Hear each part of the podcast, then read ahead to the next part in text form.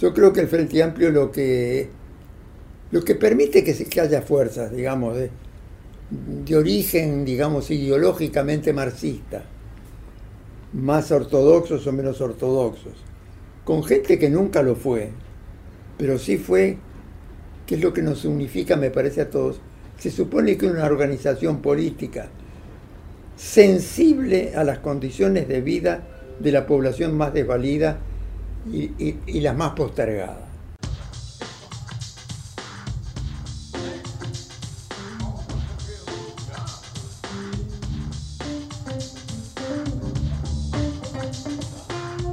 Hola, aquí comienza el primer episodio de Corrientes, un podcast sobre política partidaria. Soy Federico Laitano y estoy junto a Santiago Magni. ¿Cómo estás, Santiago? ¿Cómo estás, Federico? Contento por empezar este laburo que intenta conocer las distintas referencias del espectro político local. Les comentamos a los oyentes que este primer ciclo consta de cuatro episodios con entrevistas a Mariano Arana, Luis Lacalle Herrera, Danilo Astori y Gonzalo Civila. Sí, este, también les comentamos que para 2022, si todo sale más o menos como esperamos, está previsto un nuevo ciclo con más entrevistas.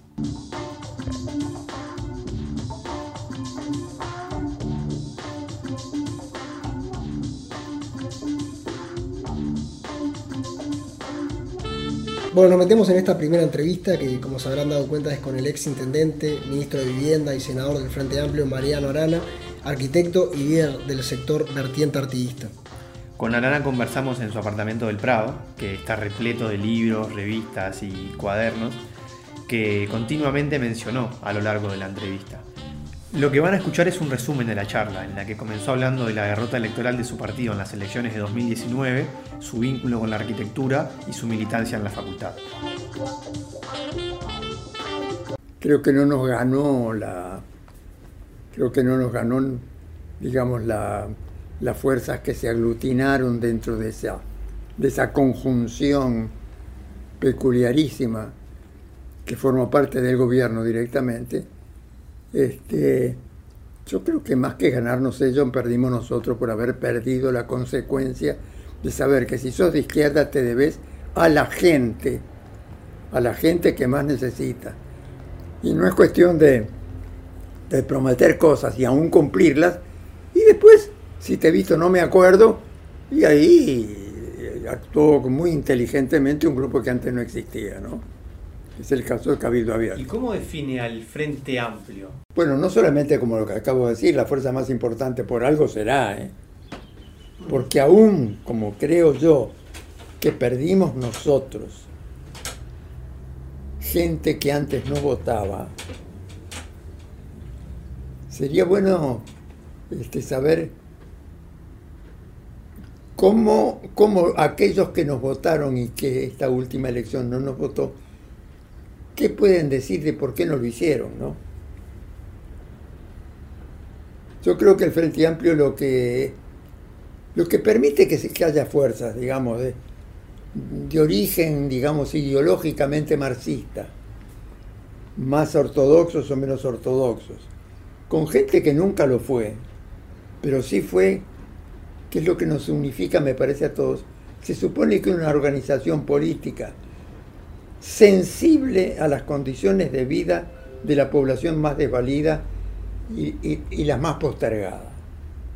Es eso lo que nos permitió crecer, vamos a decir la verdad.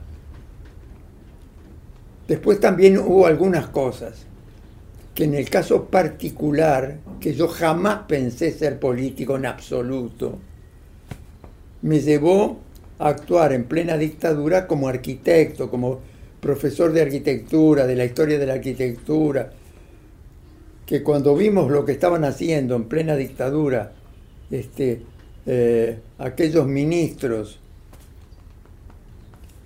que más vale ni, mira, ni recordarlo, ¿para qué? Este, el ministro de Cultura que llegó a, a proponer la desclasificación de centenas de obras arquitectónicas valiosas y de conjuntos urbanos valiosísimos, con una desaprensión a la calidad cultural este, y, todo aquello que tiene que ver con, con la hermosura, con, con, la estética. Yo, a veces hablo de, de, este tipo de cosas porque a veces entre la izquierda hablas de estética y se ponen nerviosos.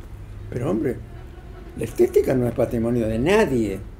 Y se supone que debería ser particularmente algo que valora la izquierda. Porque son valores que van más allá de lo puramente económico y lo puramente, y lo puramente de, ¿cómo te voy a decir?, vinculado a los intereses individuales. Claro, en el Frente Amplio no siempre se valora. Da la sensación que hay gente que tiene miedo, tiene miedo de, de ser medio eh, frívolo, para hablar de cosas lindas, por decirlo de manera, para no hablar de estética que parece más este, una expresión más de, más de cultura, ¿no? Ahí usted está hablando de, como una forma que tiene de, ver la ciudad y hablaba de eso de que capaz que la estética es algo que, no se habla en el Frente Amplio o, en la izquierda. ¿Qué, qué? Que, no se habla mucho de la, estética, ¿viste? Y, como que no se le da el valor que tiene. De que algunos, algunos no, no digo todos, por favor, porque la gente no es tan idiota, pero algunos dicen, no, eso son cosas menores, hay que hablar de la injusticia. Claro que hay que hablar de los derechos humanos, claro. Pero ¿acaso no es derecho humano que la gente tenga la ciudad más linda posible? Yo nunca jamás tuve ni tendré un centímetro cuadrado en Punta del Este. Pero hay zonas que me parecen una aberración lo que hicieron con esa Punta del Este. Y hay otros pedazos que me parecen soberbios, soberbios. No lo voy a decir porque son de Punta del Este y cosas de ricos. Y porque a lo mejor esos tipos no votan al frente, pero sería una estupidez. Bueno, por favor, es lo que yo trato de, en lo poco que puedo hacer yo desde el punto de vista de pensamiento político, trato de no caer en esas simplificaciones que son aberraciones totales y que en definitiva, en lugar de captar, porque tampoco es cuestión de decir qué lindo cuando, cuando te parece que no es tan lindo, sino tratar de que la gente sepa valorar aunque no tenga formación como, como he tenido la suerte yo de tenerla. Y usted, digamos, ¿con qué, más allá del, sector político que usted integra dentro del Frente Amplio, eh, ¿con qué, digamos, corriente ideológica, si se quiere, se identifica dentro de la izquierda? Pero yo, qué sé, yo nunca pensé en las corrientes ideológicas. Este, yo, por ejemplo, nunca me convenció más allá del talento, ¿eh? más allá del talento de Marx, este, nunca me convenció ciertas formas demasiado de pronto mecanicistas de... Puede ser que si me escucha Andrade, que yo lo admiro, lo admiro porque Flor de es un tipo inteligente, un excelente orador, y yo qué sé, son sensibilidades, no necesariamente fue por raciocinios basados en haber leído a Engels o a los anarquistas este, de principios del siglo pasado, cosas por el estilo. Es cierto, yo tenía muchos amigos en la facultad de, arquitectura también. Unos eran comunistas, gente, algunos de ellos maravillosos, te aviso, que discutíamos en las asambleas y todo lo demás. Otros socialistas, otros católicos, mi familia no votaba nada de que parecía la izquierda, Mira, estando, yo, yo no bien entré a la facultad, milité bastante en el Centro de Estudiantes de Arquitectura. Y ahí me designaron como delegado del Centro de Estudiantes de Arquitectura para la FEU. Yo iba no solamente los días, creo que eran los jueves, los del Consejo Federal, como se llamaba, este, y ahí había también de todo, de todo. En la Facultad de Arquitectura no solamente había comunistas, había trotskistas, que era como una cosa rarísima. Era el emporio del trotskismo, con gente, algunos de ellos muy inteligentes, aviso. Este, así que las asambleas eran de, de discursos, no sé qué, desde el Uruguay, vamos a decir la verdad, que en los años 50 sobre todo, recién empezaba a vislumbrarse algún problemilla desde punto de vista económico que después se asentó mucho y terminó con el pachecato y todo aquello. La vertiente no tiene una definición ideológicamente cerrada, eso es lo que te quiero decir.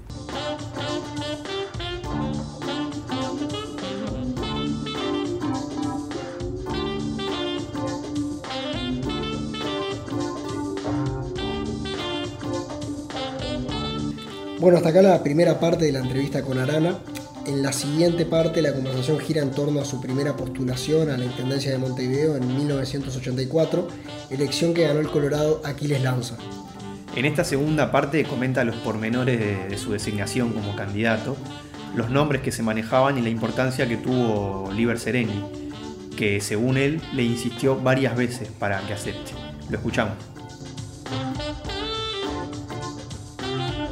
Hablaba, por ejemplo, además de, la parte estética, la, importancia de, la sensibilidad en la izquierda. ¿Cómo fue cuando, pasando ahora a, cuando le tocó ser intendente, eh, hacer una gestión de, izquierda en Montevideo? Cuando, estaba, cuando, cuando hubo que hacer elecciones, este, parece que algunos como Batalla, que después pasó, Batalla era un tipo muy, muy macanudo, pero era hablando, era hablando. Y Sanguinetti los... porque se propuso a Batalla y estúpidamente se lo cuestionó para posible candidato a la intendencia. Después parece que hablaron, no sé si con, si con Danilo, que al principio había... Algo me dijeron que al principio había dicho que sí, pero después que no. Y después eh, Sereni me llama. Primero me, avisan, mirá que te van a llamar Mariano un domingo. Eh. Había, que, había que ese domingo había que decir quién iba a ser el candidato a tal, porque había que presentar los nombres al día siguiente. Ay, loco. Me estuvieron loco, loco, loco. Que yo digo, pero yo nunca fui político, no quiero, bla, bla, bla. Y viene Sereni que yo casi me desmayo, porque yo lo conocía de haberlo aplaudido desde el 26 de marzo, cuando hizo el primer discurso, cuando se levantó la bandera tricolor y todo. Y me, peseteándome, peseteándome, tipo bárbaro, tipo bárbaro. Al final yo con una cara de muerto vivo, con un rompeviento, porque era un día de frío terrible, ahí me hicieron, me, me llevaron ahí hasta donde votaron, yo estaba con unos nervios que no te imaginas, porque yo qué sé. Y me acuerdo patente cuando tuve que dar el primer discurso aquel de, ay Dios mío. Yo que no había hecho discursos así multitudinarios nunca, jamás. Bueno, y ahí eh, se formó una, lo que era la, lo que era el grupo multi, multipartidario en que nos reuníamos todos los días para definir un programa. Y eso salió bastante bien. Pero una cosa es hacer un programa y después de otra gobernar, ¿no? Este, pero también yo creo que tuve una suerte bárbara y un apoyo grande de la gente que me sugirió nombres para ir conformando el equipo.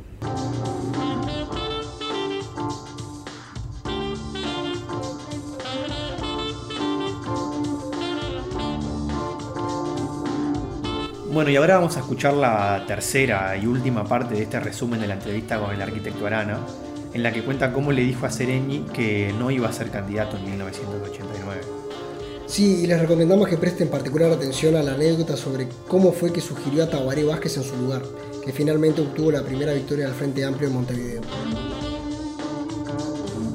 Ahí, ahí yo no quise agarrar de nuevo. Yo eh, como ¿Y por qué, Mariano, tenés que ser vos y, el Partido Socialista y el Partido Comunista? Todavía no existía el MPP. Este, y, el propio Sereñi. Digo, no, déjeme, Sereñi, yo voy a inventar algo. Pero ese algo fue la creación de la vertiente. Déjeme, déjeme, pero, pero este, yo, yo voy a actuar, yo voy a actuar, no pierda cuidado.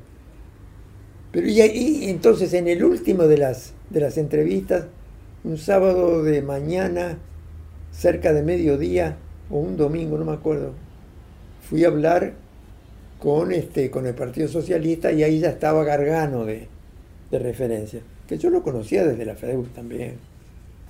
Bueno, y, yo me opuse y me opuse. Pero ¿y entonces quién?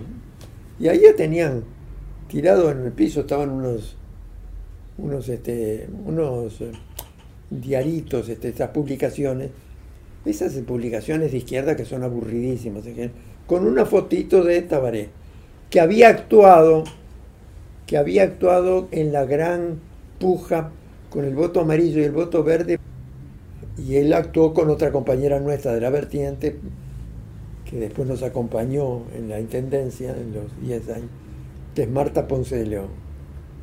Este, y entonces, ¿quién? ¿Y por qué no este? Y la gente se quedó medio helada, refiriéndome a Tabaré. ¿Por qué no este? Fíjate, un tipo que es de la Teja, de, de familia trabajadora, que, que es médico, que es un tipo especializado en oncología, que toca el tamboril y tiene flor de pinta, ¿por qué no? La gente se, quedó y me fui. Parece que lo llamó enseguida Gargano.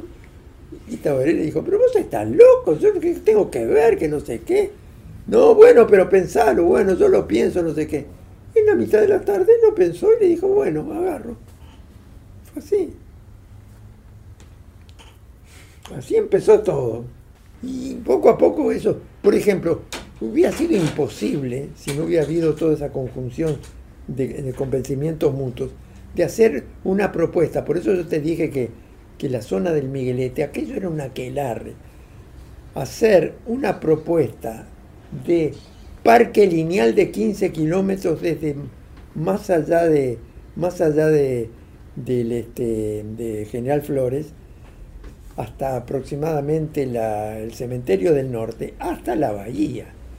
Y eso pudimos hacerlo, no se puede creer. No se puede creer. Que dio trabajo sin duda, había que hacer número de cosas también.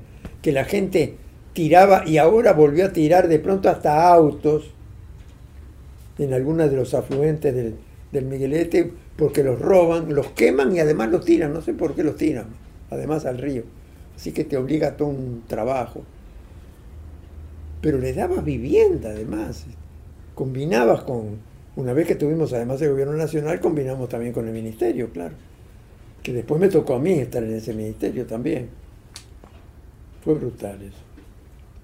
Y por suerte, ya te digo, teníamos flor de directores, flor de directores. Mirá que el haber hecho saneamiento es lo más caro que, que, tenés que hacer en una cuestión de esa. Más allá de la discriminación que nos hicieron, fue brutal lo que logramos hacer, sin duda. Y eso también, darle saneamiento a la gente, darle luz, mejorarle los caminos, solamente como una burrada como la que hicimos en las últimas elecciones, que dejamos de seguir yendo, porque vos una vez que le das cosas y que confiaron en vos, no tenés que, que, que ocuparte después de tus propios sillones, digo yo, que es lo que digo permanentemente. Porque ahí fue cabildo abierto. A robarnos la gente, alguna gente las convencimos. Pero en una me llamó la atención porque llamamos y aparece un matrimonio de gente joven, yo qué sé, suponete que fueran 30 años, el muchacho y la mujer. La mujer que confiaba en nosotros y le decía al marido, pero, pero ¿cómo vas a hacer eso? Fíjate, ¿quién nos dio esta casa donde estamos viviendo? Esto nos la dieron. Y a pesar de todo, el tipo que quiso votar a Cabildo Abierto. Si lo hizo o no lo hizo, lo convenció la señora, no lo sé. Pero mirá que la mujer le decía delante de nosotros, claro, esta, esta es la gente que venía y que nos dio esta posibilidad. Pero por eso, una vez que vos haces eso, no te puedo decir diciendo, bueno, acá ya ganamos y ganamos para siempre. No, no es así. No es tan sencillo. ¿Cuáles son las principales preocupaciones que tiene hoy usted acerca de Montevideo? Bueno, que volvió este a incrementarse la pobreza, eso es bravo. Aparecieron carritos de nuevo. Este, y la droga también es una cosa. Todo contribuye un poco, ¿eh? Robos, este, gente que mata por nada, ¿no? Chiquilines incluso. Y a veces bueno, este libro es de este muchacho que yo lo admiro, lo admiro mucho. Este, Gustavo Leal. Claro. ¿Te acordás? Que iba a las. que iba a la a las asambleas. Y la gente, los policías, que también tienen miedo, iban taponeados y qué sé yo. Este iba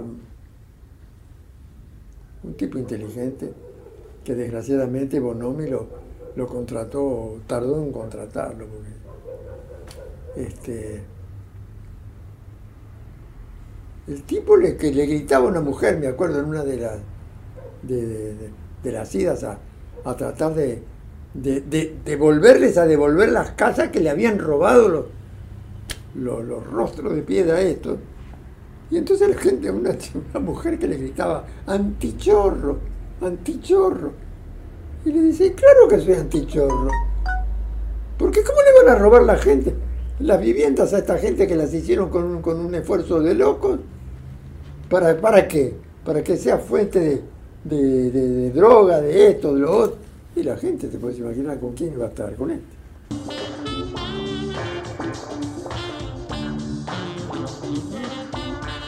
Bueno, ahí el cierre de este resumen, en el que agarró uno de los tantos libros que tenía desperdigados por el living de su apartamento, escrito por, por Gustavo Leal. Esperamos que hayan disfrutado de esta primera entrevista. Les recordamos que vamos a seguir publicando en los próximos días las entrevistas con el expresidente Luis Alberto Lacalle Herrera, el ex ministro de Economía y ex vicepresidente Danilo Astori y el secretario general del Partido Socialista Gonzalo Civila. Bueno, Santiago, la seguimos en el próximo episodio de Corrientes. Un abrazo. La seguimos, un abrazo.